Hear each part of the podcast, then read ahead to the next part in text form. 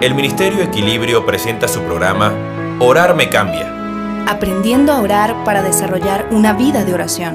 con el maestro Néstor Blanco. Hola amigos. Es evidente que entre las expresiones del Padre Nuestro, una de las menos estudiadas ha sido líbranos del mal. ¿Acaso sea porque está referida a un problema medular del corazón humano, como lo es el pecar? Así lo expresa el poeta mexicano Francisco Estrello. En la armonía eterna pecar es disonancia, pecar proyecta sombras en la blancura astral.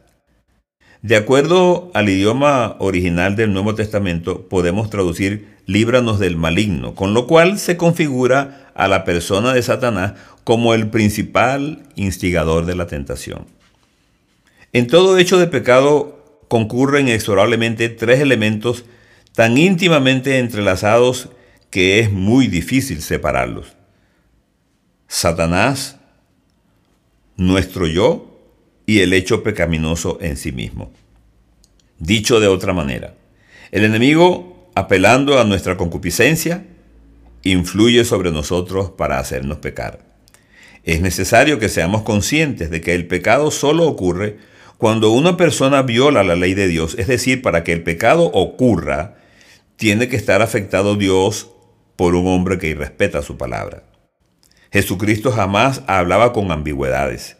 El Señor Jesús dejó en el Padre nuestro la posibilidad de que clamemos a Dios para que nos libre del maligno. Acaban de escuchar el programa Orar me cambia con el maestro Néstor Blanco. Si quieres contactarnos, escríbenos a blanconestor47 gmail.com o síguenos por Twitter en arroba pastornestor1.